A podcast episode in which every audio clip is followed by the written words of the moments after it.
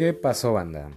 El día de hoy les traigo con ustedes un podcast. Más que nada es un intento porque, claro, no soy profesional, no soy experto ni nada parecido. Solamente quiero traerles una pequeña reflexión, una historia, lo que se me ocurra en el momento, ya que, claro, no hay guion.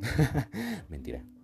Eh, hace unos cuantos días estaba hablando con un amigo y estábamos platicando cosas de la vida. Es un buen título para el podcast, cosas de la vida.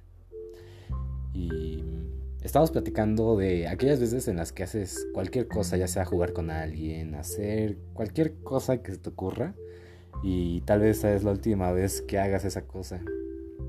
Tal vez nunca te hayas puesto a pensar en eso o simplemente nunca hayas reflexionado acerca de eso, pero son cosas que están en el momento pero que ya nunca se volverán a presentar en tu vida.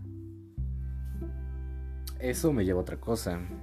Y es puede parecer algo muy cliché o lo que quieras, pero literal, debes de valorar cada minuto, cada segundo que vives al lado de amigos, familia o cualquier persona, porque tal vez ahorita estés haciendo alguna cosa que nunca más en tu vida volverás a hacer. Entonces, siempre hay que vivir la vida como si fuese el último día de tu vida, porque no, para mí no parece buena idea decir como si fuese la primera vez que lo hicieras, porque cuando haces algo por primera vez, tienes bien en claro que lo volverás a hacer en algún momento de tu vida.